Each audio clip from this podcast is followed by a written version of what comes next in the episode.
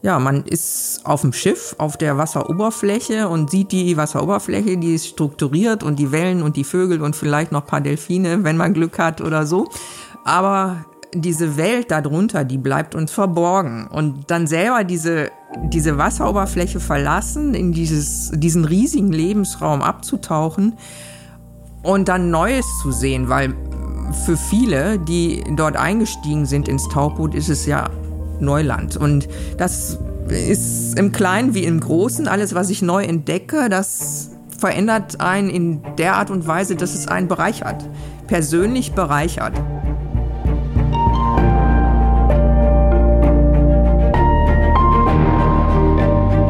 Helden der Meere. Der Blue Awareness Podcast mit Christian Weigand. Hallo und herzlich willkommen zu dieser Episode von Helden der Meere. Stell dir vor, du sitzt in einem Tauchboot. Den Platz, den du dir hier drinnen mit dem Tauchbootpiloten teilst, der ist schon relativ knapp bemessen. Aber eng wird es bei diesem Tauchgang nicht nur innerhalb des Tauchboots. Auch der Tauchplatz selbst ist ziemlich beengt. Denn ihr taucht durch einen kilometerlangen Tunnel eines Wasserkraftwerks. Und dieser Tunnel ist kaum breiter als das Tauchboot selbst. Um hineinzukommen, musste ein Stahlgitter schon ein wenig auseinandergebogen werden, damit das Tauchboot überhaupt hineinschlüpfen kann.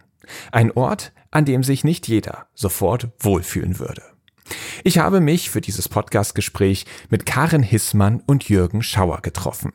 Sie haben über drei Jahrzehnte lang die deutsche Tauchbootfahrt geprägt. Zuerst haben sie das Tauchboot Geo und später dann die Jago betreut.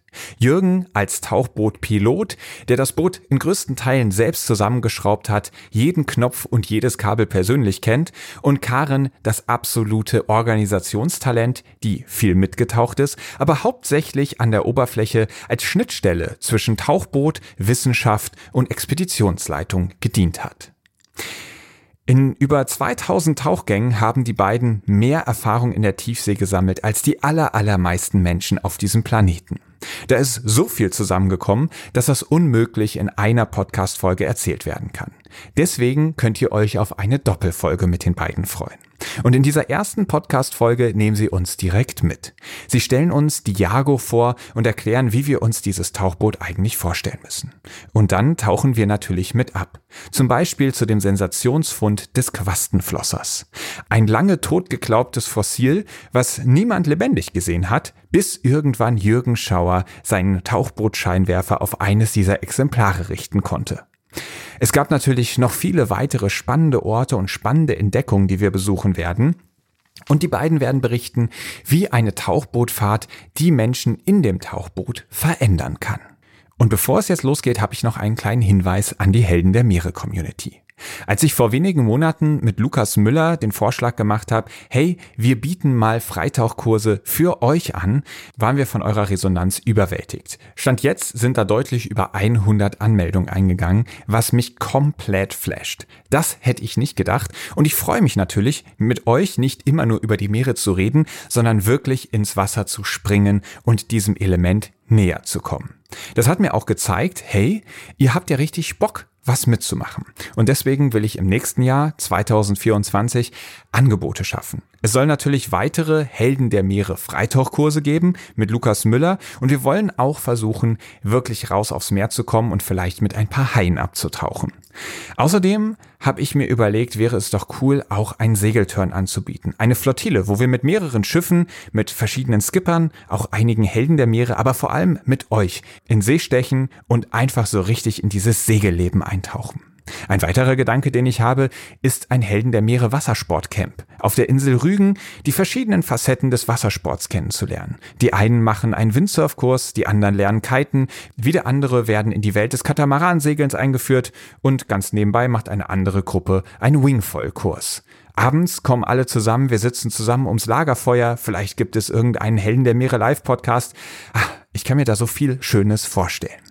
Um das aber besser planen zu können, um zu sehen, worauf habt ihr eigentlich Bock und wenn ja, wie viele Leute muss ich denn da ungefähr erwarten, habe ich eine kleine Umfrage vorbereitet. Den Link dafür findet ihr in den Show Notes. Ich werde ihn auch auf den sozialen Medien teilen und freue mich über jeden, der da mitmacht, damit ich so ein grobes Gefühl bekomme, welche Angebote für euch wirklich spannend sind. Ja, und dann hoffe ich natürlich, dass wir uns im Jahr 2024 nicht nur regelmäßig hören, sondern uns auch an den Meeren, auf den Meeren und in den Meeren treffen, um gemeinsame Abenteuer zu erleben.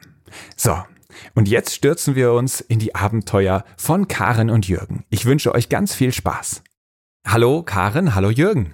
Hallo Christian. Hallo Chris. Ja, ich freue mich riesig. Ich bin bei euch eingeladen. Wir sitzen hier in eurem Wohnzimmer zusammen und ich bin ganz, ganz, ganz gespannt auf dieses Gespräch. Wir haben uns im Vorfeld ja zwar heute das erste Mal persönlich getroffen, aber wir hatten viel Kontakt, weil ihr ja auch schon in dem Buch Ein Leben für den Ozean in Erscheinung getreten seid. Und da haben wir natürlich auch schon Interviews geführt und ganz viele Mails geschrieben hin und her. Jetzt sehen wir uns endlich und ich freue mich, diese ganzen Geschichten jetzt mit euch nochmal in einem Gespräch aufzunehmen. Meeresrauschen. Vielleicht könnt ihr uns mal mitnehmen in einen für euch perfekten Moment in der Tiefsee. Groß. Perfekter Moment? Ja, das ist eine gute Frage. Da fällt mir eigentlich das Freiwasser ein. Das war ja schon Anfang der 90er, weißt, weißt du noch, damals bei der ersten Aal-Expedition. Da war äh, unsere Aufgabe, im Freiwasser in der Sargasso-See zu tauchen, ohne äh, Bodenkontakt. Also unter uns waren es 5000 Meter Tiefe, bis der Boden war. Und wir können ja nur 400 Meter tief mit dem Jago tauchen. Und äh, für mich war das äh, das größte Problem, darüber nachzudenken, dass ich keinen Boden unter den Füßen habe, dass man einfach so im freien Raum hängt und sich da irgendwie eintarieren muss. Und ich dachte immer noch, oh, da muss man ganz doll den tiefen Messer beachten und immer gut austariert sein, damit man, damit man da auf keinen Fall abstürzt, weil man ja im Tauchboot ja auch ganz leicht abgelenkt wird durch Sachen, die vor dem Fenster auftauchen. Und als es dann soweit war, war es gar nicht so. Man, dadurch, dass der Ozean in, äh, bei zunehmender Tiefe immer kühler wird, die Temperatur, erhöht sich damit auch die Dichte des Wassers. Man kann praktisch also auf einer bestimmten Tiefenlinie mit dem Boot auflasten, heißt das, also aus, sich austarieren und hängt dann stabil im Raum, wie so ein Planktonlebewesen, was dann da so durch den Ozean driftet. Und so ging uns das auch. Man, kannte, man könnte praktisch auch schlafen gehen, wenn man wollte irgendwo in 350 Meter Tiefe und einfach nur auf der Temperaturlinie durch den Ozean driften. Ein tolles Gefühl. Das glaube ich. Ich vermute mal, schlafen habt ihr euch da nicht gelegt. Karin, saßt du da auch mit im Boot? Nee, da saß ich nicht mit im Boot. Das war eine Expedition in die Sargasso-See, die ich mehr oder weniger nur aus der Ferne äh, miterlebt habe. Aber wenn ich jetzt an solche Momente denke, dann kommen beide, also Freiwassertauchgänge, aber natürlich auch Tauchgänge, wo wir den Meeresboden gesehen haben. Und perfekt ist eigentlich für mich, wenn man ungefähr da landet, wo man vielleicht auf der Karte, auf den Seekarten oder auf den Multibeam-Karten, die wir ja meistens haben als Vorlage für die Planung der Tauchgänge, wenn man da landet, wo man was Spannendes erwartet hat oder man fährt irgendwo durch eine Gegend und plötzlich taucht irgendwas auf, was man vorher noch nie gesehen hat oder was man einfach nicht erwartet hat, dass man das da findet. Und das ist für mich immer ein perfekter Tauchgang. Oft dann auch noch mal ohne Strömung vielleicht, ja, dass man also wirklich dann auch langsam driftend oder fliegend, gleitend, wie auch immer man das nennen will, über den Meeresboden fährt und dann auch genug Zeit hat, sich die Dinge im Detail anzusehen. Das ist für mich so ein perfekter Tauchgang in die Tiefe. Kommt dir da ein konkreter Tauchgang in den Sinn, bei, bei dem genau diese Kriterien erfüllt waren? Ja, ich mag gerne Landschaften, die eigentlich ein bisschen ja, auf den ersten Blick öde wirken oder leer. Äh, ich mag auch gern Wüsten, also diese Unterwasserlandschaften, die mehr oder weniger vielleicht nur aus Gestein oder aus, aus äh, Sediment bestehen. Und wenn man dann irgendwas findet, was außergewöhnlich ist, und wir haben auf den vielen, vielen Tauchgängen, die wir gemacht haben und Expeditionen zu verschiedenen Lokalitäten auf der Welt immer mal wieder Lebewesen entdeckt, die neu waren, die tatsächlich neu waren, die wissenschaftlich noch nicht beschrieben waren.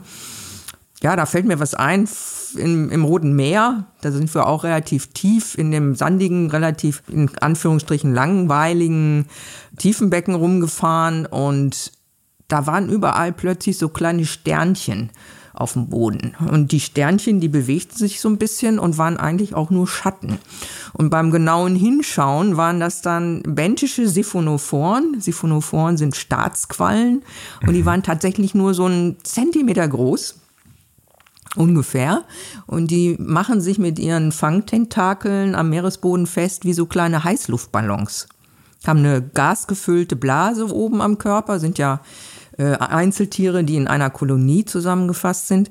Und das war so ein Erlebnis, eins meiner ersten von äh, Tieren, die ich nicht so zuordnen konnte, wo ich nicht sofort sagen konnte, äh, das ist das und das, ja klar. Ne? Und die haben wir dann hinterher auch gesammelt und wissenschaftlich äh, beschrieben. Das ist dann später noch ein paar Mal passiert mit diesen bentischen Staatsqualen. Aber das war für mich so ein Schlüsselerlebnis, so winzig, so unauffällig und einfach eigentlich auch nur durch diese, diese, den Schatten am Meeresboden gefunden, ähm, dass man überall irgendwas Spannendes entdecken kann. Also auch besonders im Kleinen. Groß, groß, sehr auffällig, aber das Kleine finde ich dann immer wieder sehr faszinierend. Ja, und das ist so ein Schlüsselerlebnis gewesen und hat mich so ein bisschen ähm, darauf gepolt oder fixiert, auch die kleinen Sachen, die so ja, ein bisschen suspekt oder surreal oder ne, außergewöhnlich daherkommen zu betrachten. Hm. Und das ist auch eine schöne Überleitung in unsere nächste Kategorie, das Abenteuer Ozean. Abenteuer Ozean. Könnt ihr vielleicht einmal ganz kurz, damit wir uns das besser vorstellen können, beschreiben, wie die Jago aussieht? Also wie muss man sich ein solches Tauchboot vorstellen? Ja, eigentlich ist es ja eine Luftblase. Eine Luftblase, in die sich zwei, in, im Fall von Jago, unserem Tauchboot, zwei Menschen begeben und diese Luftblase, die muss einen großen Wasserdruck aushalten, wenn man mit der Luftblase abtauchen will. Und um diese Luftblase ist deswegen ein Stahlkörper gebaut, ein, der sogenannte Druckkörper. Das ist in unserem Fall ein Zylinder, an denen zwei Halbschalen geschweißt sind und in die eine Halbschale ist dann noch ein dickes Acrylglasfenster eingesetzt und in den zylindrischen Teil in der Mitte ist ein Dom eingeschweißt, auf dem noch ein zweites Fenster sitzt, der ein, die Einstiegsluke sozusagen. Das ist die Umschließung der Luftblase. Wir nehmen sozusagen den atmosphärischen Druck in diesem Druckkörper mit. Wir sitzen da drin, so wie wir hier im Wohnzimmer bei einem Bar und veratmen den Sauerstoff, der in der mit eingeschlossenen Luft sich befindet. Und der Sauerstoff wird auch über eine Sauerstoffflasche und ein Dosierungsgerät permanent zugegeben. Und das, was wir ausatmen, das CO2, was ja letztendlich in hoher Konzentration für uns nicht gut ist, das wird über einen sogenannten Scrubber, einen Filter herausgezogen. Also die Luft wird permanent generiert. Und das Tauchboot hängt ja nicht an einem Kabel, sondern ist frei unter Wasser beweglich. Bei einem ferngesteuerten Roboter habe ich ja immer noch eine Datenkabel und eine Stromversorgung ähm, mit dem Mutterschiff. Das haben wir nicht. Wir sitzen also autonom, nicht am Kabel in dem Tauchboot und nehmen unsere Energie selber mit in Form von Bleiakkus, Batterien, die im Unterbau von diesem Druckkörper verbaut sind. Das ist das, was die Elektrik sozusagen bedient. Und um Proben zu nehmen, braucht man dann noch einen Greifarm, man braucht äh, Sammelanlagen, die man vorne an dem Fenster befestigt, vor dem Fenster auf sogenannten Geräteträgern. Also wir haben sozusagen einen, unseren verlängerten Arm, einen hydraulisch manuell betriebenen Greifarm, mit dem wir mm, Proben einsammeln können, aber auch Experimentierplattformen betätigen können. Das ist so das, was für die Wissenschaft dann wichtig ist. Okay, aber ich glaube, jetzt haben wir so eine grobe Vorstellung, wie man sich, wie, wie dieses Tauchboot aussieht. Da passen zwei Personen. Genau relativ gemütlich, aber doch eng beieinander sitzend rein. Eins haben wir noch vergessen, es ist knallgelb. Oh ja, das ist natürlich wichtig. Ganz wichtig, weil gelb sieht man hervorragend unter Wasser für eine ganze Weile. Wer schon mal äh, einem Objekt auf der Wasseroberfläche zugeschaut hat, was dann versinkt. Man sieht, gelb sieht man relativ lang beim Abtauchen, aber man sieht es eben auch ganz gut, wenn es irgendwo auf der Wasseroberfläche dümpelt. Ja. Besser als weiß. Mich würde interessieren, was macht denn jede neue Expedition aus? Also, das ist ja fast jedes Mal oder vielleicht sogar jedes Mal eine Expedition ins Unbekannte da weiß man ja noch nicht so ganz genau, das wird jetzt auf jeden Fall so und so werden, denn man war einfach als Menschheit so selten nur dort unten, dass einem, ja doch, so habe ich das auch von Antje Boetius zum Beispiel schon beschrieben bekommen, jedes Mal was Neues passiert. Und ja, Jürgen, du hast über 2000 Tiefseetauchgänge gemacht. Was macht jeden neuen Tauchgang, was macht jede neue Expedition für dich aus? Also zunächst mal setzen wir es natürlich mit den Wissenschaftlern zusammen und äh, dann wird, werden die Ziele erläutert ne, wo und wo es überhaupt ist. Und es gibt natürlich wahnsinnig viele Orte, an denen man war, die, wo man unheimlich gespannt war, wie es dort aussieht, wie Island zum Beispiel bei den Hydrothermalquellen, da waren wir öf auch öfter mal, Neuseeland. Und ja, der erste Tauchgang, das Abtauchen in ein unbekanntes Meeresgebiet ist äh, auch immer wieder spannend und man muss sich dann irgendwie zurechtfinden, aber irgendwie fühlt man sich trotzdem, man hat irgendwie dadurch, dass man im, in seinem Umgebungsraum sitzt, in dem Jago, fühlt man sich wie zu Hause. Und es äh, ist ähnlich, als wenn man mit einem Auto in eine fremde Gegend fährt. Man hat neue Eindrücke, aber es geht einem gut in der, in der Umgebung und äh, man muss sich halt dann mit diesen Bedingungen dort anfreunden. Ja, und dann entdeckt ihr da ja auch immer wieder was Neues. Wie ist das für dich? Hast du da so eine Perspektive als Pilot eher so im technischen Sinne auf das Tauchboot oder wirst du dann doch ganz schnell auch zum Entdecker begeistert von der Umwelt? Ich werde auf jeden Fall zum Entdecker, weil ich ja in der Lage bin, jeden Tauchgang von der Expedition durchzuführen. Ich habe dann immer jemand anderes mit dabei, entweder Wissenschaftler oder auch manchmal ein Techniker. Aber ich habe eigentlich den größten Überblick von der Gegend, die man, äh, die man da betaucht. Und wir machen dann ja vielleicht mal 20, 30, sogar 40 oder 50 Tauchgänge in der gleichen Gegend und habe dann äh, ein Auge dafür, was äh, habe ich schon mal gesehen und was ist außergewöhnlich oder neu. Und dann muss ich aber dann auch ein bisschen äh, anhalten, auch wenn der Wissenschaftler sagt, wenn ich das Problem ist, wenn man mal gerade mit einem Geologen taucht, der interessiert sich natürlich dann nicht für eher für Biologie. Aber trotzdem, da muss ich aber, wenn ich was Interessantes Biologisches sehe, dann, äh, was ich vorher noch nie gesehen habe in der Gegend und auch, noch, auch gar nicht so kannte, dann muss ich das erstmal fotografieren und so viel Zeit muss sein.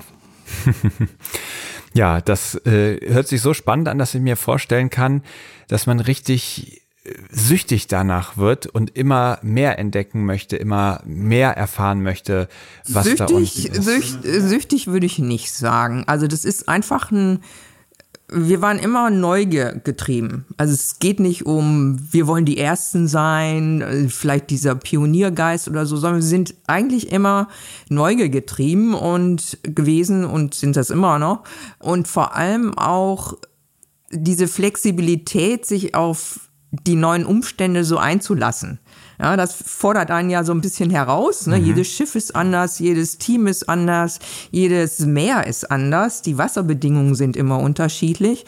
Und natürlich jede Unterwasserlandschaft ist anders. Und also es ist auch schön, Dinge wiederzusehen, ja, nicht unbedingt nur neu zu entdecken, sondern ähm, Lebewesen wiederzusehen, vor allem auch wenn es um Lebensräume geht, die vielleicht gar nicht mehr so perfekt sind, wie sie mal waren. Und trotzdem findet man dann alte Bekannte, wir werden sicherlich über den Quassenflosser reden, da ist das mhm. natürlich extrem.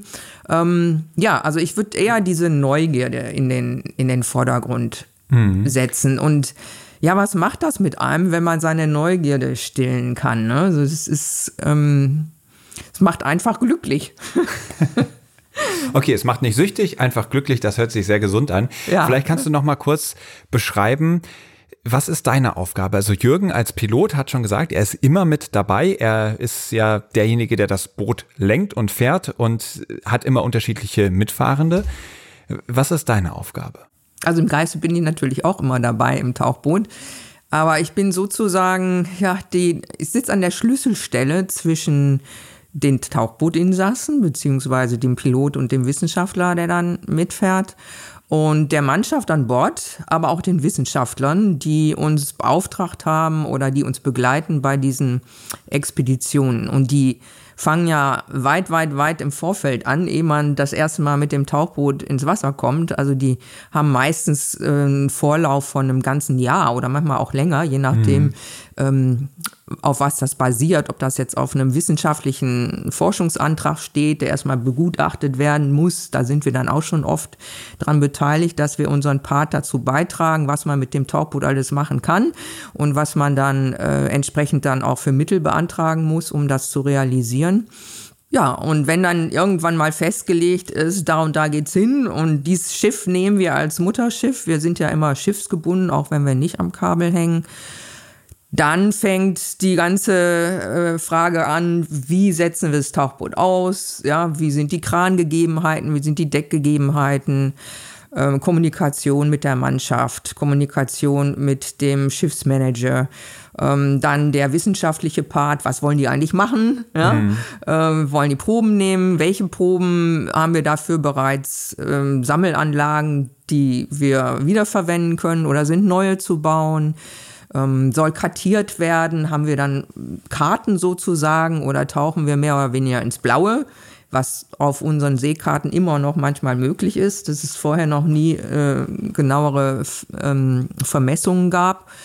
Ja, und dann äh, an Bord der Schiffe wenn das dann alles irgendwann mal so aufgebaut ist, dass das Tauchboot tatsächlich an Deck steht, und auch unsere Unterwasserkommunikation über ein sogenanntes UT, Unterwassertelefon, aufgebaut ist und die Unternavigation, wir können das Tauchboot unter Wasser tracken, also mhm. verfolgen sozusagen. Es wird dann über ein Computersystem und akustische ähm, Systeme in GPS-Daten, also georeferenzierte Koordinaten umgewandelt.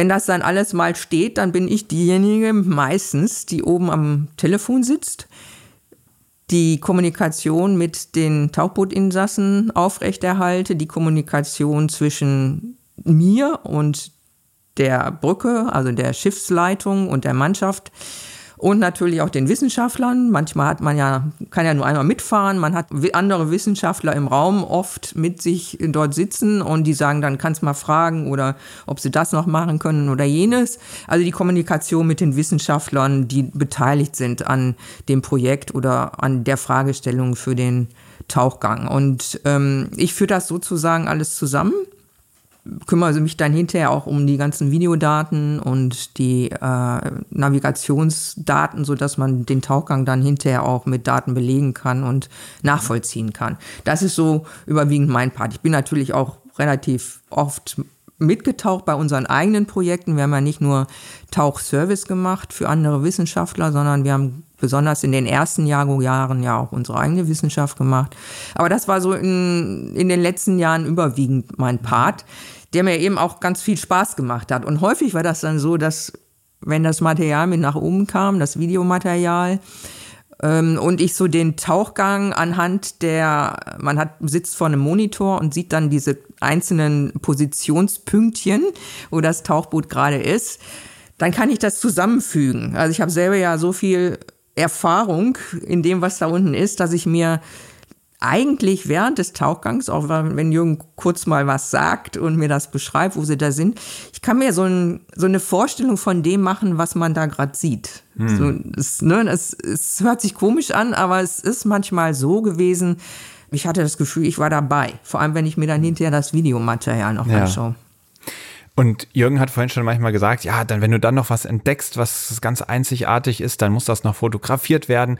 So viel Zeit muss sein.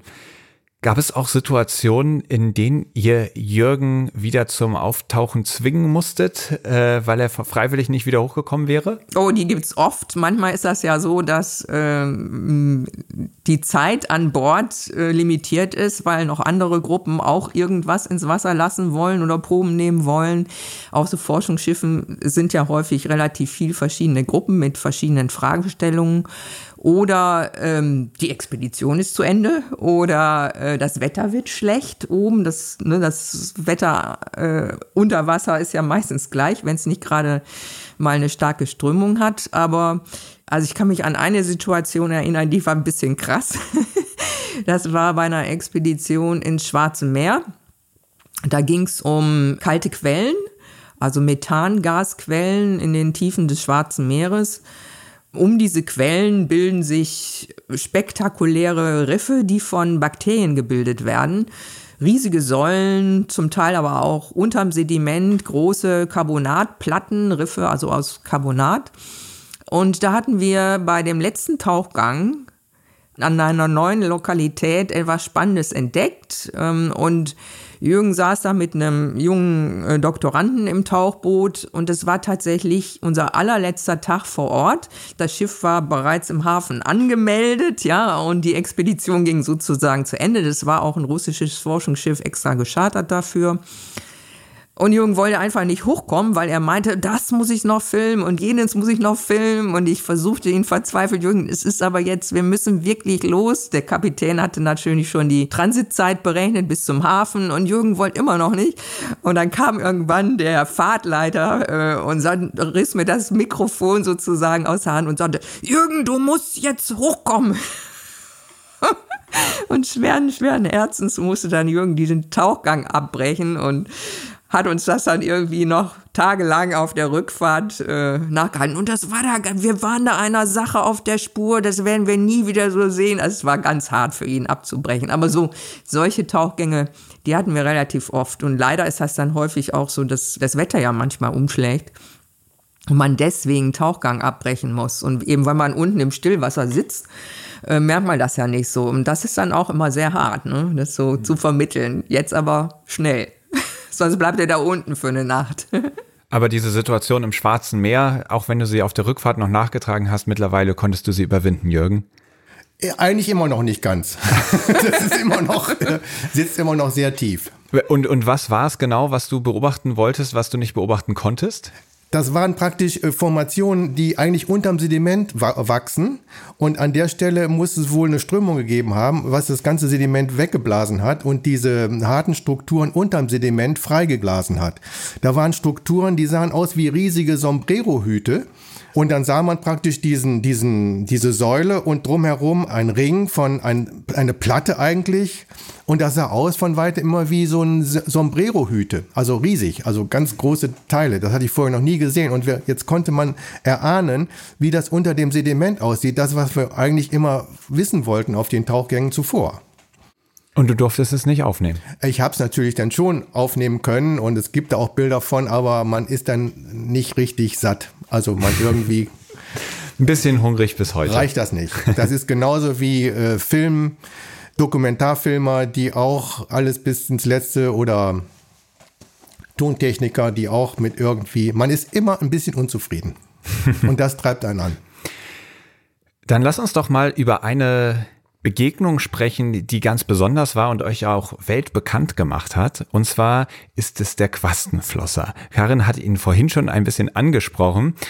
Vielleicht, Jürgen, holst uns mal ab. Ähm, damals dachte man ja eine Zeit lang, dass der Quastenflosser ein Fossil ist, den gibt's nicht mehr irgendwann hat man dann auf Fischmärkten entdeckt, Moment mal, äh, kann das sein, dass das hier eigentlich ein Quastenflosser ist, von dem wir lange dachten, dass er ausgestorben ist? Und dann hat man erwartet, okay, vielleicht lebt er doch noch irgendwo. Aber lebendig gesehen, unter Wasser, hat ihn noch niemand.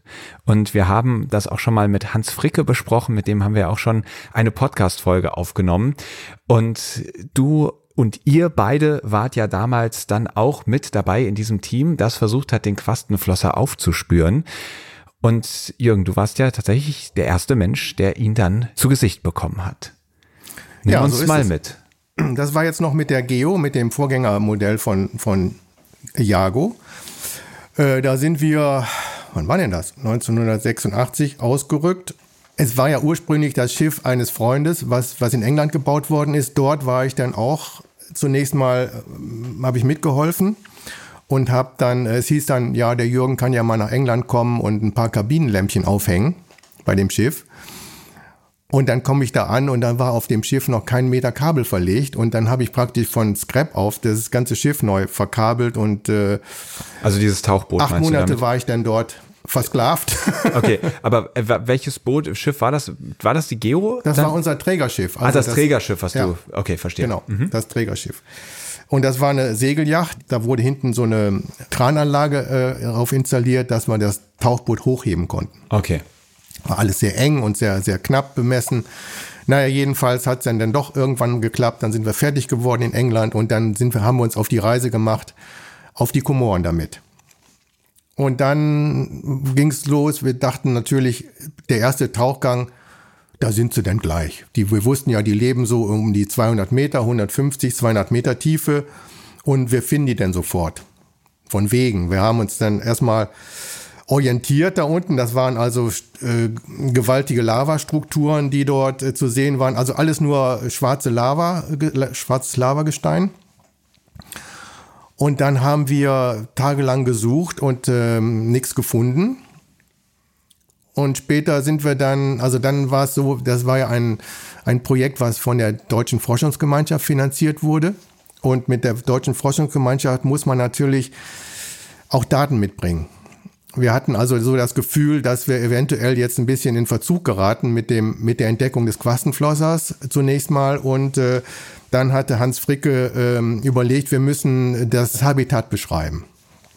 Und dann haben wir angefangen, das Habitat zu beschreiben. Da sind wir ganz rund um die Insel getaucht, also im Süden, im Norden, im Osten und im Westen und haben das mal verglichen mit, dem, mit den Lebensräumen, die ungefähr in Frage kämen dafür. Und das hat unheimlich viel Zeit gekostet diese, diese Aktion. Dann war noch eine Woche schlechtes Wetter, wir hatten Sturm, dann mussten wir äh, ankern, vor Anker gehen in einer geschützten Bucht, weil wir dann äh, sonst nicht das Boot hätten zu Wasser lassen können. Und irgendwann war die Zeit zu Ende. Dann war die Expedition abgelaufen. Hans Fricke und äh, Raphael Plant, der Professor aus Marseille, äh, sie haben das Schiff verlassen, aber wir hatten noch fünf Tage Zeit, um dort äh, noch weiter zu suchen. Und ich hatte halt dieses Gefühl, wir waren in einer Gegend, die wir gar nicht so richtig abgesucht haben, die sehr strukturiert war. Das war also Canyons, Schluchten und äh, sehr, eine sehr strukturierte und wilde äh, Lavalandschaft. Und da, hat, da hatte man so das Gefühl, da muss irgendwie so ein Urviech irgendwo um die Ecke gucken. Das geht gar nicht anders. Und dort sind wir dann an dem gleichen Abend hingefahren, als unsere Jungs noch am Flughafen saßen und haben dann eine Tiefenlinie und äh, in 200 Meter abgefahren und wir hatten dann eine Vorrichtung gebaut, eine Lampe schräg nach oben. Das war ein Hang, der war 45 Grad im Winkel und eine Lampe schräg nach oben. Dann hat äh, einer oben geguckt, um, um die größtmöglichste Fläche auszuleuchten und einer saß vorne und hat nach unten geguckt.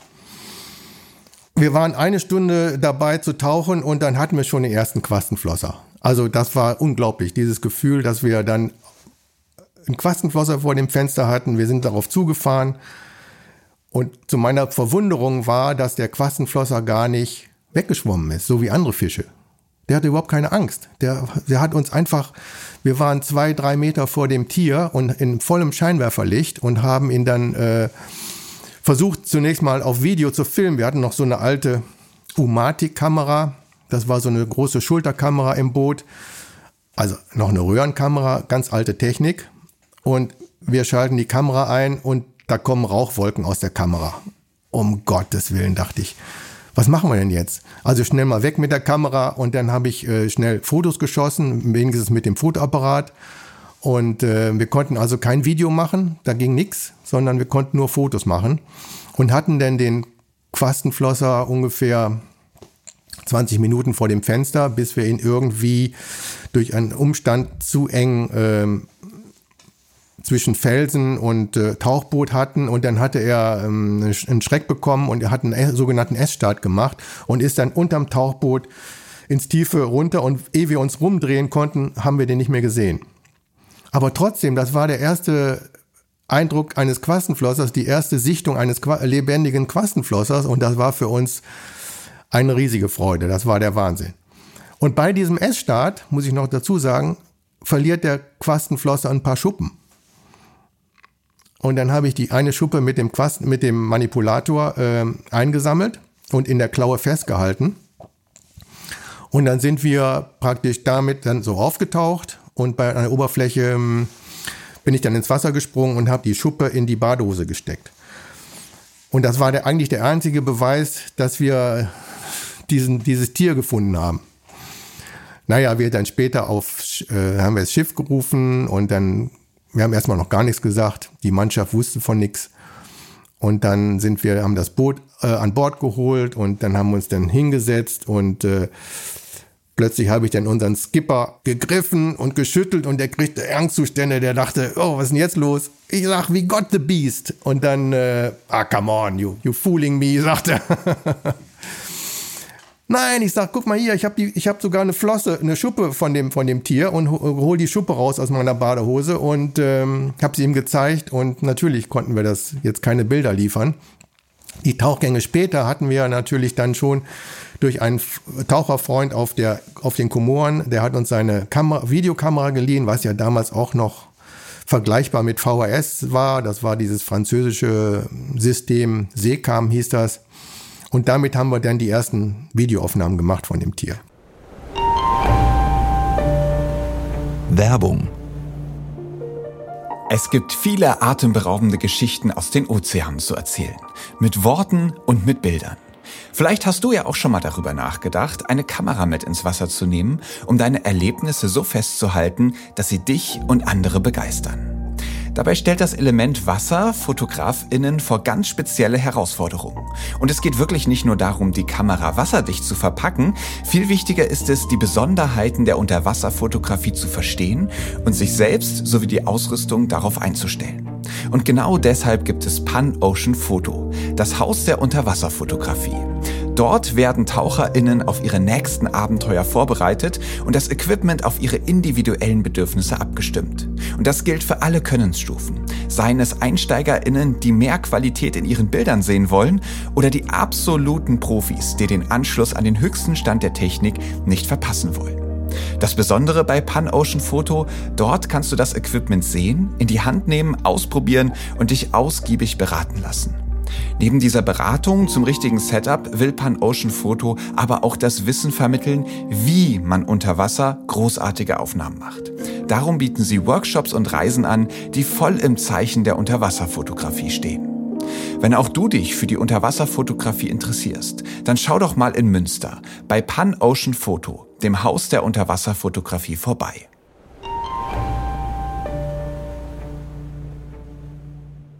Und äh, wie hat Hans dann davon erfahren? War, war das für dich sehr schade, dass er da nicht dabei sein konnte? Auf jeden Fall. Also Hans war dann ja noch, äh, noch auf der Insel, auch noch auf den Kommunen, aber wir konnten ihn nicht erreichen. Und ich habe dann äh, zu Hause, äh, später am nächsten Tag dann zu Hause angerufen und dann habe ich mit Simone gesprochen, seine Frau. Und dann habe ich ihr erzählt, dass wir den Quastenflosser entdeckt hatten. Ja, und das war natürlich eine große Freude. Und wir haben dann irgendwie die Filme mit, ähm, wir hatten eine Deckhand, Zwei Engländer waren noch an Bord, die haben wir dann in Mombasa äh, später dann an Land gesetzt und die sind über Zürich nach England geflogen. Und in Zürich hat die Schwester von Simone die Filme dann äh, haben die die Filme übergeben. Und dann kamen die Filme nach Deutschland und Hans ist dann sofort nach Stuttgart gefahren damals zu Kodak und hat die Filme entwickeln lassen und äh, musste dann irgendwie schnell los, weil sein Bus oder sein, sein Zug fuhr und dann saß er irgendwo in der Straßenbahn und hatte diese Schachtel Dias in der, in der Hand und zog ein Bild raus und das war direkt das erste Bild, was mit eines der besten Bilder war, richtig belichtet und super scharf und dann war der Quastenflosser da drauf zu sehen, diagonal und dann sagte er, er hat das Bild gleich wieder in, in, ins Fach gesteckt und er meinte, ihm kamen dann die Freudentränen. Sehr, sehr schön. Ja, und äh, der Quastenflosser bis heute eine lebende Legende und eines von so vielen Entdeckungen, Abenteuern, die ihr da erlebt habt. Und Uli Kunz hatte mir vor, ich weiß nicht, bestimmt vor einem Jahr gesagt, wenn du mal Jürgen Schauer interviewst, dann sprech ihn mal auf den Weichensee an. Und ich habe keine Ahnung, was für eine Geschichte dahinter steckt. Hast du eine Idee, worauf er anspielt? Ich weiß nur, dass es im Waldchensee keine, keine Quastenflosser gibt in dem Zusammenhang. nee, das war nicht im Zusammenhang mit dem Quastenflosser, nee. sondern so von den Abenteuern. Was ganz, ganz anderes. Ja, ja natürlich. Haben wir der, gestern noch drüber Ja, geredet. genau. Der Waldchensee war natürlich auch ein sehr spezielles äh, Abenteuer für uns. Ich muss dazu sagen, wir haben damals mit der Geo das Tauchboot Geo, äh, da haben wir mal so eine Alpensee-Dokumentation gemacht für die Zeitschrift Geo. Mhm. Und wir haben alle tiefen Alpenseen so abgeklappert. Dazu gehörte auch der Walchensee. Und daher kannten wir den Walchensee schon. Sehr tiefer See, fast 200 Meter tief. Eigentlich ein sehr freundlicher See, der hat also ein ganz helles, weißes Sediment, das ist ja alles Kalkgestein, was dann da ähm, ins, in den Walchensee reingespült wird. Und äh, jetzt kam plötzlich eine Anfrage von E.ON, war das, ne?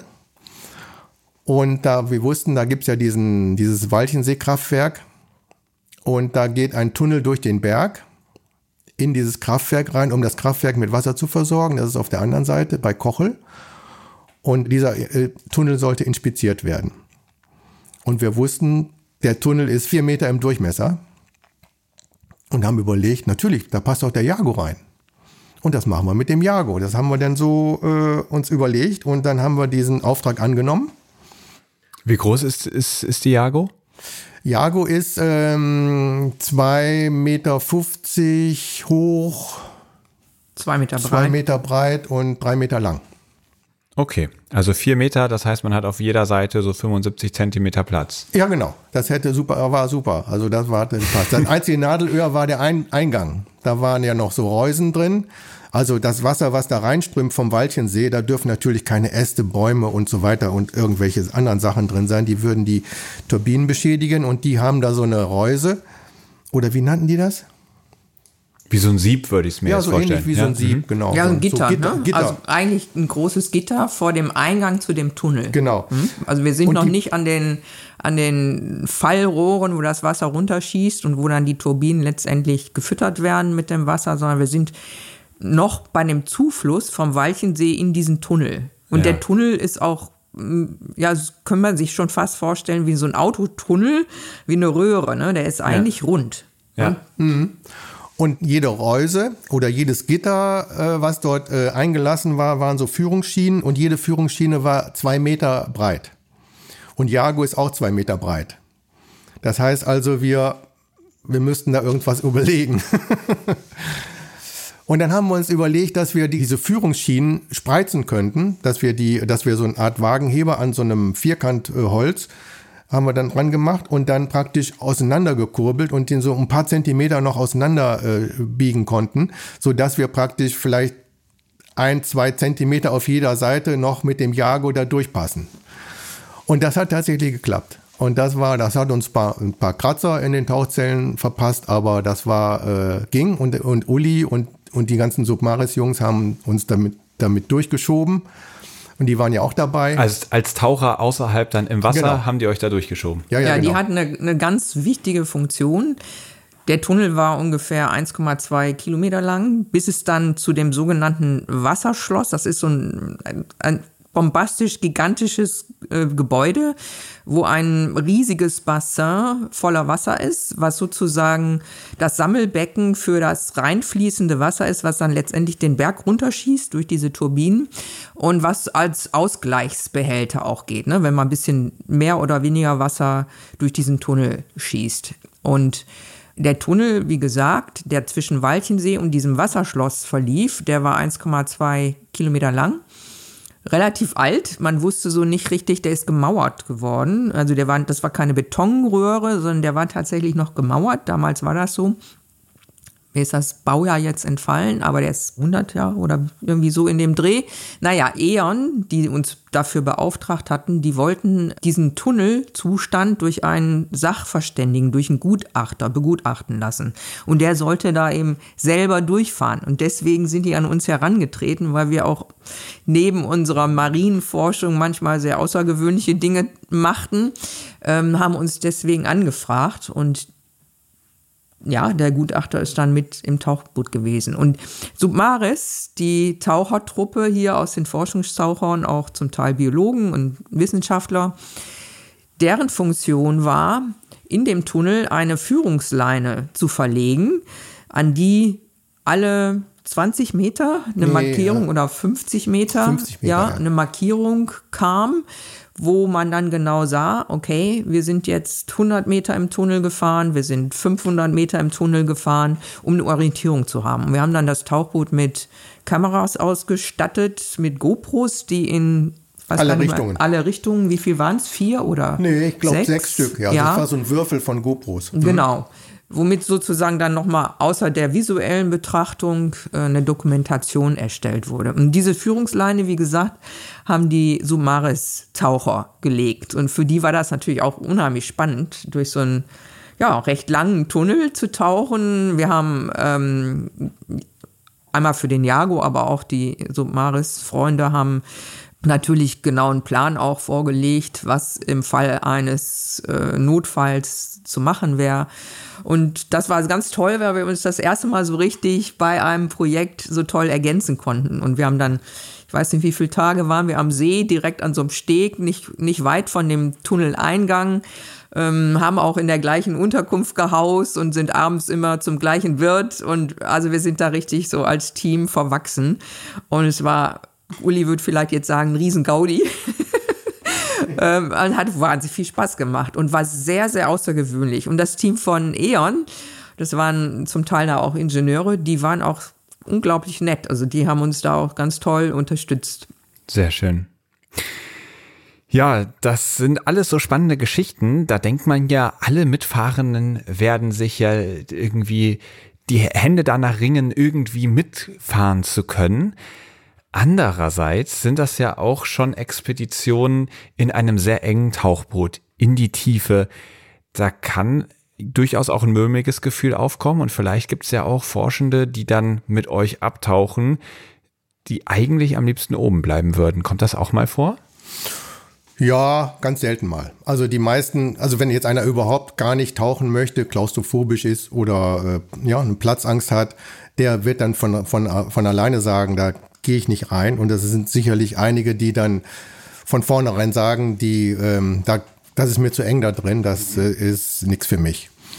Aber es gab auch Fälle, wo jemand drin saß und vorher noch nie irgendwie klaustrophobische Gefühle hatte und plötzlich merkte, oh Moment mal, das ist ein bisschen zu eng hier für mich, jetzt mal langsam. Also das ist ja dann so an Bord, auf Deck, da wird alles vorbereitet. Die Insassen steigen ein ins Boot, die Mannschaft bereitet das Schlauchboot vor, das Schlauchboot ist dann auch schon draußen und dann muss eigentlich alles sehr schnell gehen. Und normalerweise, das hatten wir damals ein bisschen versäumt, müsste der Passagier eine äh, Intro kriegen, dass man vorher mit dem mal einsteigt und äh, sich mal die Räumlichkeiten anschaut und äh, das macht, macht man normalerweise einen Tag vorher, aber dazu ist es nicht gekommen. Der wurde einfach da eingepackt und ich wollte gerade den Deckel zumachen und er meinte er, Moment mal, jetzt mir, mir ist ganz unwohl jetzt gerade hier im Moment. Und draußen schrie schon der Bootsmann, mach den Deckel zu, geht los und so. Und ich sage, Moment mal, ich habe jetzt hier gerade noch mal ein Gespräch. Und dann habe ich ein bisschen mit ihm noch geredet und wir sind dann übereingekommen, dass wir den Tauchgang äh, angehen. Und ich sage, sobald du dich unter Wasser unwohl fühlst und so, dann tauchen wir sofort wieder auf. Dann brechen wir da, da ab und wir äh, beenden den Tauchgang damit. Aber versuch's doch trotzdem mal. Und ich konnte ihn doch überreden, da mitzukommen. Und dann war das, war er damit einverstanden. Und ich glaube, der einzige mulmige Zustand beim Abtauchen ist, wenn man, solange man noch im Freiwasser ist, solange man nichts sieht und das, das guckt man nach unten und dann ist es dunkel oder wird schwarz. Man hat dann zwar auch die Lampen an, aber man sieht trotzdem nichts. Dann fühlt man sich so ein bisschen in der Schwebe. Mhm. Und dann war das tatsächlich so, ich kannte das ja auch schon von vorigen Beispielen, als wir dann unten waren und plötzlich taucht dann dieses Korallenriff dann auf und das ist ja sein Thema gewesen, dann war plötzlich alle Angst vergessen und ich habe dann auch gar nichts mehr darüber gefragt oder berichtet und dann war plötzlich, dann fühlte er sich wieder wohl, das konnte ich merken. Auch sein Atem hat sich dann beruhigt, da achte ich auch immer drauf, wie die Leute atmen, ob sie äh, hyperventilieren oder so. Das ist auch ein Zeichen von Angst oder die Augen kann man auch gut ablesen. Also man muss auch so ein bisschen Hobbypsychologe sein dabei. da hast du ja wirklich viele Jobs vereint. ja, ja, so, so mache ich dann, genau. Aber ich strahle anscheinend doch so viel Souveränität und Ruhe aus, dass die Leute dann ähm, Vertrauen zu mir haben. Naja, wenn man das Boot jetzt selber gebaut hat und so viele Jahre auch vorher schon mit der Geo Erfahrung sammeln konnte. Und das ist, ich weiß nicht mehr wieder, wie viel Tauch, ach, das doch, doch, genau. Ich, das war nämlich die Polarstern-Expedition, auf der wir unseren tausendsten Tauchgang gemacht haben. Und das war einer kurz danach oder davor. Ja, ne? richtig. Also wenn jemand so viele Tauchgänge als Pilot unter sehr unterschiedlichen Bedingungen absolviert hat, dann hat man so ein Grundvertrauen. Und man ist ja dann auch schon eine Weile miteinander an Bord unterwegs und merkt, wie tickt denn derjenige. Ne? Und du hast gesagt, ja, da muss man viele Fähigkeiten auf sich vereinen. Ich glaube, das kann man grundsätzlich über das, was wir jahrelang gemacht haben, sagen. Man muss da multiple Fähigkeiten mitbringen, sonst macht man das einfach nicht. Das geht nicht. Und wie verändert ein solcher Tauchgang die Menschen? Also bei der Person haben wir die Veränderung schon gesehen, vorher mulmiges Gefühl und Unwohlsein und sobald man dann unten diese Wunder entdeckt, fällt das alles ab und äh, er kann sich entspannen und das auch genießen. Aber vielleicht habt ihr das auch generell beobachtet, dass die Menschen, die diese Tiefsee entdeckt haben, eine Veränderung auch durchgemacht haben. Auf jeden Fall, das äh, äh, sehe ich immer wieder. Man hat zum Beispiel dann äh, mit den Menschen, die man, mit denen man getaucht ist, man, das ist auch ein bisschen ähnlich wie eine Schiffsreise. Da, das ist, da passiert auch irgendwas mit, mit untereinander. Man begibt sich zusammen auf ein Abenteuer und man ähm, ist irgendwie äh, anders verschweißt als an Land. Dieses Gefühl hat man an Land eigentlich gar nicht so, dass man, selbst wenn man keine Ahnung, auf der gleichen Party ist oder äh, eine lange Autofahrt macht, das ist, schweißt dann nicht so zusammen, als wenn man dann auf einem Schiff ist oder schon gar nicht in so einem Tauchboot zusammensitzt und dann äh, praktisch da unten die, die Umgebung entdeckt. Und das ist dann so eine Art Symbiose. Und ich habe das schon so oft erlebt, selbst nach Jahrzehnten umarmt man sich noch und wenn man sich wieder sieht und man freut sich und man redet davon, wie das damals war auf dem Tauchgang. Und das ist wirklich eine, ein sehr beeindruckendes Erlebnis, persönliches Erlebnis für jeden. Das hm. ist so das Zwischenmenschliche, ne? zwischen Pilot und dem Beifahrer, demjenigen, der dann das Privileg hat, damit einzusteigen. Was für einen selber nochmal eine Veränderung einfach ist, dass ja, man ist auf dem Schiff, auf der Wasseroberfläche und sieht die Wasseroberfläche, die ist strukturiert und die Wellen und die Vögel und vielleicht noch ein paar Delfine, wenn man Glück hat oder so. Aber diese Welt darunter, die bleibt uns ja, wenn wir mit dem Schiff unterwegs sind und keine Kamera von Bord aus ins Wasser lassen oder vielleicht selber ins Wasser springen dürfen mit Taucherbrille, bleibt uns verborgen. Und dann selber diese, diese Wasseroberfläche verlassen, in dieses, diesen riesigen Lebensraum abzutauchen und dann Neues zu sehen, weil für viele, die dort eingestiegen sind ins Tauchboot, ist es ja Neuland. Ja? Mhm. So, also wenn man mehrfach in die gleichen Lebensräume geht, dann kriegt man so eine gewisse Routine, was man dort vorfindet. Aber es ist Neuland und das ist im Kleinen wie im Großen alles, was ich neu entdecke, das, ja, das verändert einen in der Art und Weise, dass es einen bereichert, persönlich bereichert.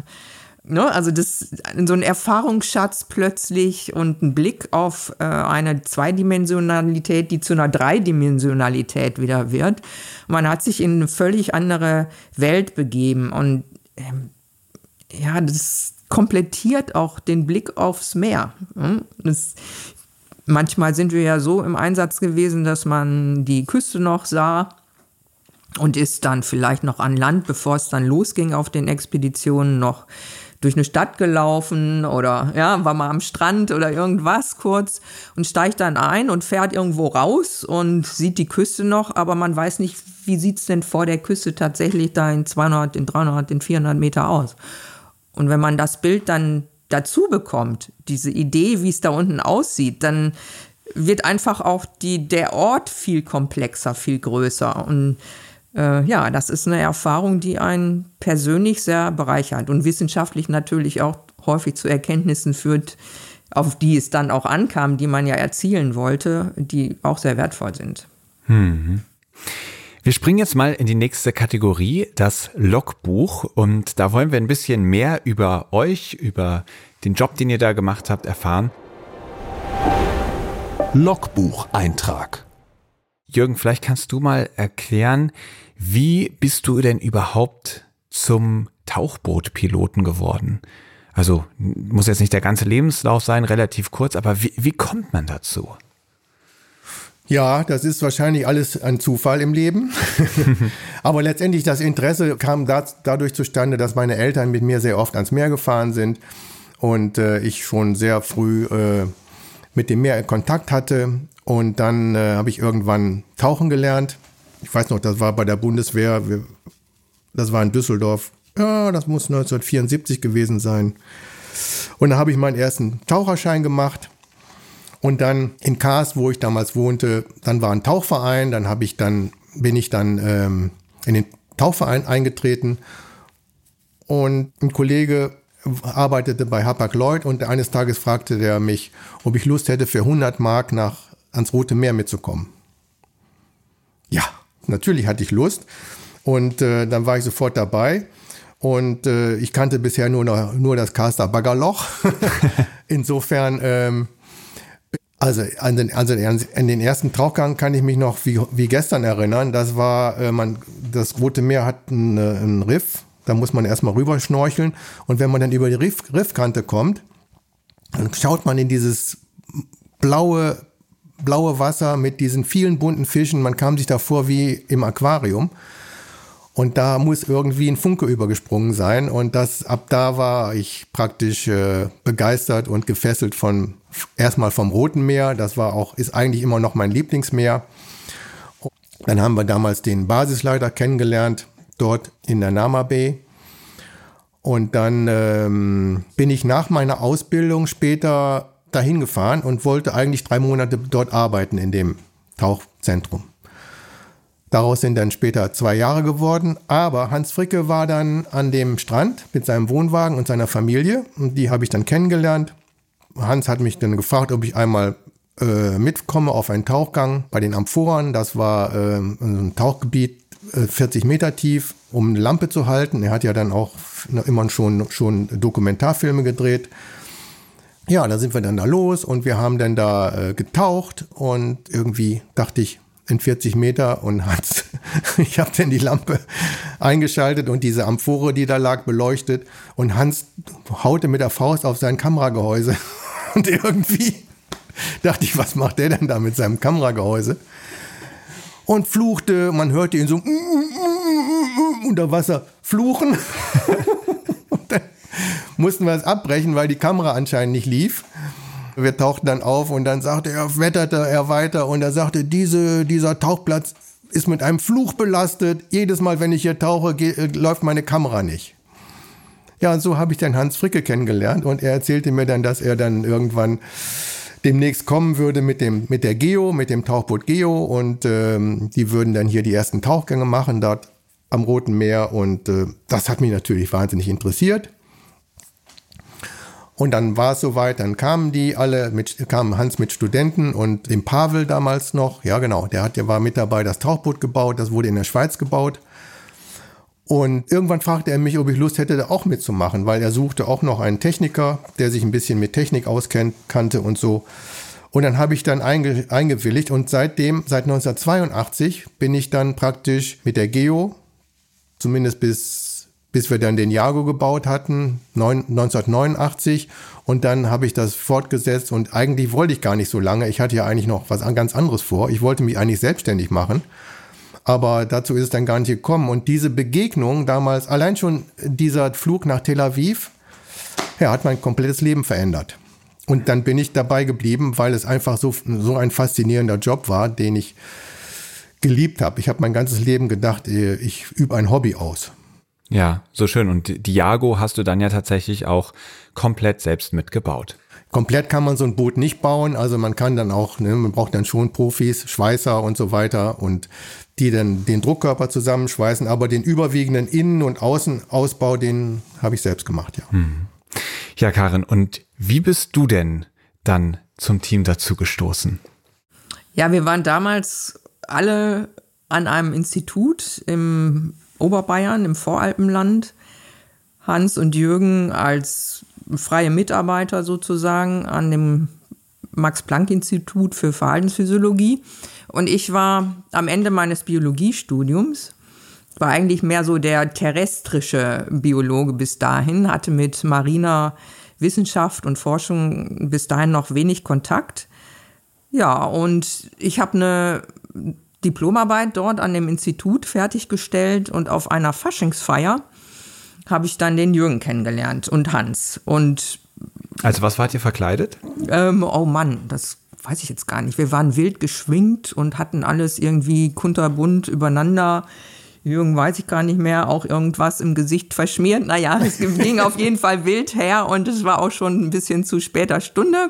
Und ich weiß noch, da gab es so, wir hatten so ein, so, eine, so ein Häuschen innerhalb des Institutsgeländes, wo all diese tollen Faschingspartys stattfanden. Und da gab es so eine Nische, da standen die ganzen Getränke und ja, Bierkisten und Wasserkisten und Jung und ich saßen dann so und unterhielten und saßen auf diesen Wasserkisten und meinte er, dann kam ins Gespräch und ich sagte, ich bin am Ende meines Biologiestudiums und was machst du so? Ja, ähm, ich bin Tauchbootpilot und wir haben gerade den Quastenflosser entdeckt.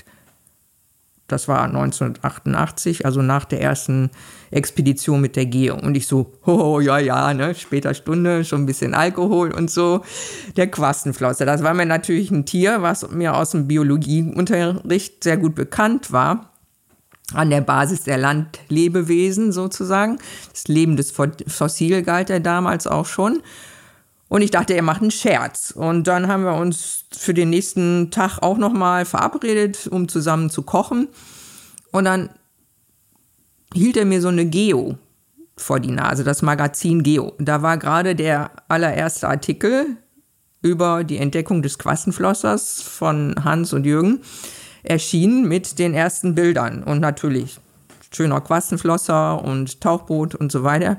Und mir fielen wirklich die Augen aus dem Kopf. Also ich hätte das nicht gedacht, dass diese Geschichte wahr ist. Also A war ich dann vor die Tatsachen gestellt und dann hat er gesagt, ja, und dann außerdem können wir ja morgen mal äh, die Geo anschauen gehen. Die stand damals nicht auf dem Institutsgelände, sondern noch woanders. Und dann bin ich das erste Mal in so ein Tauchboot geklettert und war hin und weg. Und eigentlich hatte ich mich schon beworben an einem Institut für Wildbiologie, auch im Voralpenland. War so quasi schon mit einem Schritt in eine andere Richtung unterwegs. Und Hans und Jürgen erzählten mir dann, dass sie ähm, gerne beim Quastenschloss etwas weiterkommen würden. Sie hätten bisher nur eine Expedition gemacht. Tauchlimit für die Geo waren 200 Meter. Und sie hätten auch immer nur nachts Quastenflosser gesehen und es kann gut sein, dass sie noch viel tiefer vorkommen und da kommen wir nicht hin mit der Geo. Wir brauchen ein neues Tauchboot, wir wollen das selber bauen, selbst finanzieren irgendwie ähm, und eigentlich brauchen wir noch eine Teamverstärkung. Äh, und da habe ich nicht lange überlegt.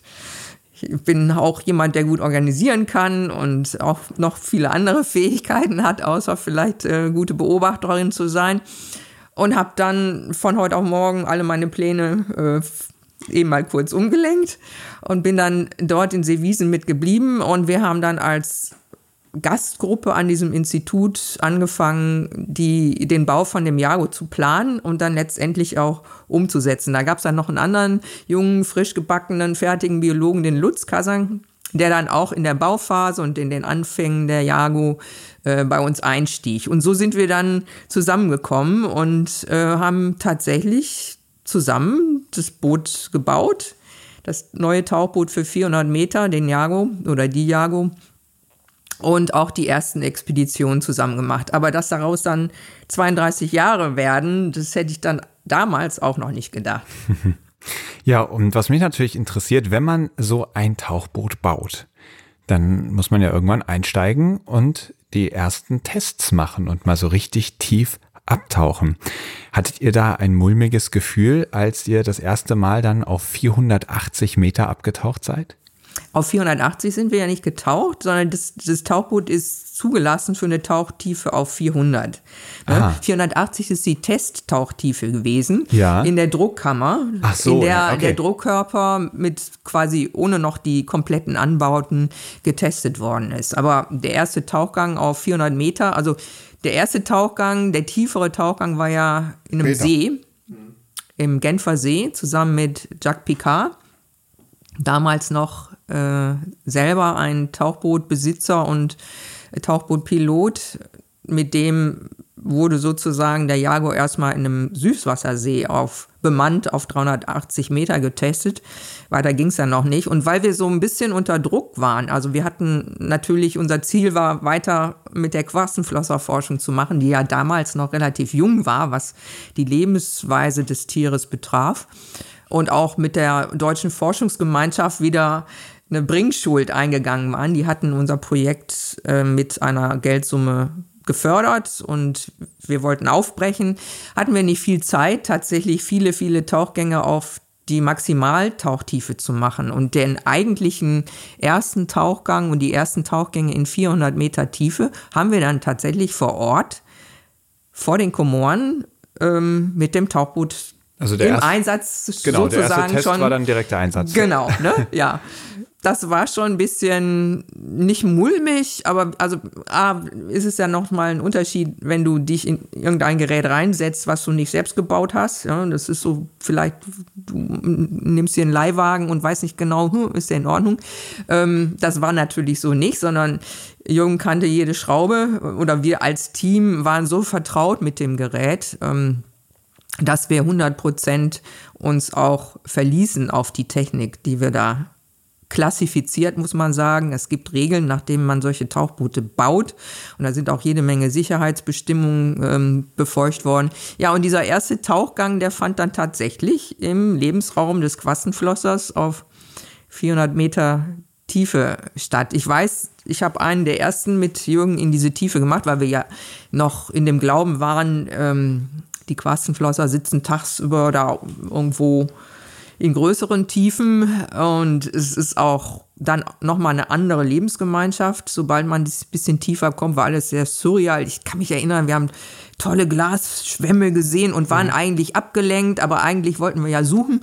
Und Jürgen saß vorne am Frontfenster, am Bugfenster, schönes großes 70 Zentimeter im Durchmesser messendes Frontfenster, Acrylglasfenster und ich hatte den Kopf in der Einstiegsluke, was auch ein Halbdom ist, ein Fenster, um so ein bisschen nach oben zu gucken. Also man kann da ganz gut auch dann an einem Hang so schräg nach oben gucken. Und ich hatte den den Kopf in dieser Luke und äh, war so am Rumschauen und äh, Jürgen hatte die Scheinwerfer an und auf einmal macht's Rums, also so richtig großen Knall um meinen Kopf und ich habe mich ziemlich erschreckt und habe dann ähm, mein, meine Aufregung ein bisschen gedämpft und habe Jürgen gefragt, Jürgen, was war denn das? Was das war und wie diese Situation weiterging, erfahrt ihr in der nächsten Folge. Außerdem sprechen wir darüber, was passiert, wenn mal jemand während einer langen Tauchbootfahrt pinkeln muss. Ob sich die beiden eigentlich in einer Liste mit anderen großen Entdeckern wie Shackleton oder Armstrong sehen. Und wir sprechen über das traurige Unglück des Tauchboots Titan, was vor einigen Monaten bei einem Tauchgang zur Titanic untergegangen ist. Wir sprechen über die Zukunft der bemannten Tauchfahrt und natürlich auch über die Zukunft von Karen und Jürgen. Und die Frage, wie stillt ihr eigentlich jetzt eure Neugier, wo ihr nicht mehr mit der Jago in die Tiefsee abtaucht? Ich hoffe, ihr schaltet in 14 Tagen wieder mit ein. Und hier möchte ich nochmal den Hinweis geben, dass es nach dieser Doppelfolge eine neue Kategorie geben wird, nämlich die Kategorie Flaschenpost, bei der ihr auch einen Platz in diesem Podcast bekommt, indem ihr mir eure Nachrichten senden könnt in Form einer Sprachnachricht. Dort könnt ihr ein Feedback zum Podcast geben, eigene Fragen stellen oder von eigenen Abenteuern am Ozean berichten. Ich weiß, in dieser Community sind so viele Leute dabei, die so viel zu erzählen haben, die so viele Fragen umtreiben und all die sollen natürlich auch einen Platz hier bekommen. Schickt mir diese Fragen gerne an chris at blue-awareness.com. Ich schreibe diese E-Mail-Adresse natürlich auch nochmal in die Show Notes. Ich freue mich drauf und natürlich gilt wie immer, wenn euch diese Folge gefallen hat, dann teilt sie mit Freunden und Bekannten, lasst 5-Sterne-Bewertungen da und gerne auch noch positive Kommentare. Denn so erreichen wir immer mehr Menschen mit diesem Podcast und das ist ja mein Ziel und auch das Ziel des Blue Awareness e.V., ganz viele Menschen für die Meere zu begeistern und zu MeeresliebhaberInnen zu machen. Denn das, was man liebt, das will man auch schützen. Ich freue mich auf den zweiten Teil mit Karin und Jürgen und sage fürs Erste Tschüss. Aufnahme, Produktion und Schnitt Christian Weigand. Musik Paul Timmich und Dorian Behner. Design Malte Buck. Sprecher, Intro und Kategorien Moritz Schelius.